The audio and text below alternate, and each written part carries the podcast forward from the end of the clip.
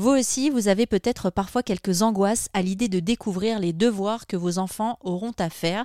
Je découvre ça cette année avec ma fille qui est en CE1 et qui doit apprendre les tables de multiplication, ce qui n'est pas chose facile évidemment. J'ai eu envie de trouver des méthodes alternatives et j'ai découvert une méthode incroyable qui s'appelle Multimalin et qui permettrait aux enfants de pouvoir apprendre les tables de multiplication en 15 jours maximum. Explication avec Mathieu Protin, le créateur de cette méthode. Bah, c'est gentil en tout cas de me donner euh, la parole. Euh, effectivement, donc moi j'ai commencé ma carrière professionnelle en tant que professeur des écoles. La dernière classe dans laquelle j'ai enseigné, c'était une classe de CM1. Et j'étais donc euh, bah, face à mes élèves qui clairement galéraient pour retenir les tables de multiplication, mais aussi l'orthographe, la conjugaison, tout ce qui était phase de mémorisation. En fait, ils avaient des difficultés, tout comme moi finalement quand j'étais à leur place, quand j'étais élève en classe ben, voilà, au CM1, par exemple, j'avais des difficultés un peu pour tout ce qui était phase de mémorisation. Euh, alors que par ailleurs, quand il s'agissait de comprendre, ça allait bien, mais dès lors qu'on arrivait sur des phases de mémorisation, ça devenait compliqué. Et finalement, quand je me suis retrouvé face à mes élèves qui galéraient tout comme moi à l'époque, euh, je me suis dit que bah, j'allais prendre ma revanche avec eux et je me suis euh, inspiré en fait des techniques mentales euh, des champions du monde de mémorisation. Parce que pour ceux qui ne savent pas, il y a des gens qui sont passionnés par euh, la mémorisation et ils s'affrontent dans des championnats du monde et ils sont capables de mémoriser par exemple des centaines de chiffres en quelques minutes seulement. Et pourtant, ce sont pas des génies, hein, ce sont des gens tout à fait ordinaires au départ, mais ils réussissent à décupler leur capacité de mémorisation en utilisant de véritables techniques de mémorisation qui sont basées sur le fonctionnement naturel du cerveau. Euh, parce qu'il faut savoir que notre cerveau fonctionne naturellement par association euh, et particulièrement par association d'images mentales. C'est-à-dire que si on associe euh, plusieurs images par un lien de sens, par une petite histoire par exemple, eh bien, il suffit par la suite d'évoquer une seule image et toutes les images qui, ont, qui auront été associées reviennent à l'esprit automatiquement. Hein. c'est automatique et, euh, et, ça marche dans tous les domaines d'ailleurs. Donc en fait, les champions du monde de, mémorisation s'appuient sur ce principe naturel du fonctionnement du cerveau qui est l'association d'images mentales. Et donc concrètement, ils transforment chaque chiffre en personnage ou objet. Euh, les personnages et objets gardent la forme du chiffre de départ, mais en même temps, ça devient des vrais petits personnages ou des objets. Et à partir de ces objets, de ces personnages, on peut raconter des histoires. On peut les, euh, voilà, on peut inventer des histoires qui les mettent en mouvement, qui les, qui les mettent en lien les uns avec les autres. Et à partir de là, du coup, euh, une image en appelle une autre. Ça se déroule un peu comme un jeu de domino. Euh, donc c'est assez magique. Et donc l'idée a été à l'époque, quand j'étais prof des écoles, c'était de bah voilà d'adapter cette technique de mémorisation pour euh, l'étape de multiplication dans un premier temps. Et donc j'ai transformé les chiffres en personnages et objets. Et puis j'ai raconté des petites histoires pour remettre en association ces les, différentes images qui constituent chaque multiplication avec leur résultat. Et, c'est comme ça que finalement l'image de la multiplication avec l'image du résultat euh, enfin l'image de la multiplication et l'image du résultat qui lui correspond sont associées par un lien de sens et donc le lien est indestructible. Euh, si on évoque l'image de, de 7 x 9, eh bien l'image du résultat revient automatiquement à l'esprit. C'est euh, c'est pour ça que ça, ça, a été aussi efficace avec mes élèves. Et du coup, l'idée derrière, ça a été de ne bah, de pas garder ce secret uniquement pour mes élèves. Euh, l'idée, c'était effectivement bah, du coup de partager ça au plus grand nombre.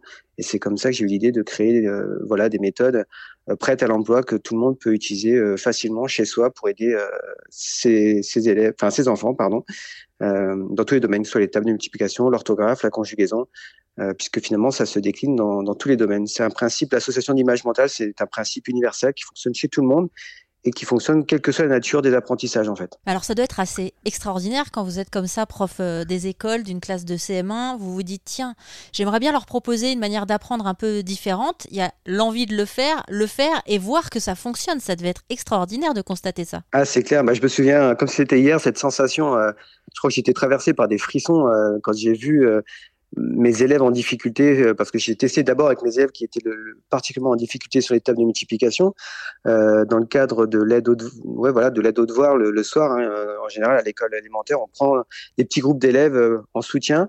Et ben moi, j'avais fait une, séquence de plusieurs séances de mémorisation sur les tables avec les élèves qui étaient le plus en difficulté.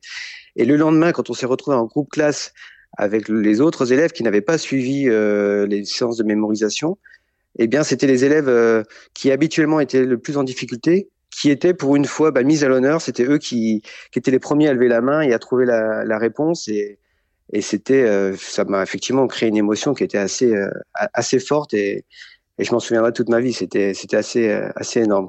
Est-ce que vous pourriez nous donner un exemple du genre d'histoire que vous leur avez raconté?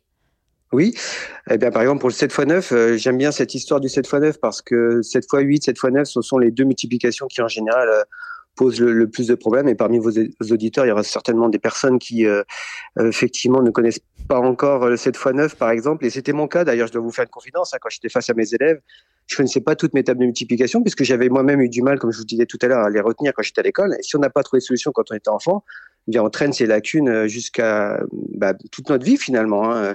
Des fois, on voit sur les plateaux de télé euh, des, ministres ou, même euh, le président Emmanuel Macron. J'ai déjà vu des des interviews où on essaie de le tester sur les tables de multiplication et ils sont en difficulté. Et c'est vrai que c'est quelque chose qu'on voilà, si on n'a pas réussi à trouver la solution quand on est enfant, on traîne ça toute notre, toute notre vie. Donc quand j'étais face à mes élèves, je connaissais pas non plus toutes mes tables et, et finalement euh, la solution que j'ai trouvée pour mes élèves euh, m'a aidé euh, en premier. Et donc voilà, 7 x 9 fait partie de ces multiplications qui posent souvent problème. Et donc le 7 on le transforme en un plongeoir. Hein, donc le 7, il faut imaginer un plongeoir en forme de 7. Ensuite, le 9, on le transforme en un petit bonhomme à la tête d'œuf. Hein, donc la partie ronde du 9 il euh, faut imaginer que c'est la tête. On y fait euh, deux yeux, un nez, une bouche à l'intérieur du rond du neuf. Et puis voilà, ce neuf, on le positionne sur le plongeoir en forme de 7. Le signe égal, on le déforme un peu pour lui donner la forme de vague d'une piscine. Donc la scène se passe à la piscine. Le 7 donc, est, un plongeoir. Le 9 est un petit bonhomme à la tête d'œuf euh, qui est positionné sur le plongeoir, euh, prêt à sauter en arrière dans la piscine. Et donc euh, voilà, il s'élance, il rebondit, il, saute en l'air, donc le 9, et en l'air, il se retourne. Et un 9 qui se retourne devient naturellement un 6. Donc il se retourne, il devient un 6. Et comme la piscine est trop petite, voilà, il passe de l'autre côté finalement du Sénégal, de l'autre côté des vagues, et il vient se cogner sur le rebord de la piscine.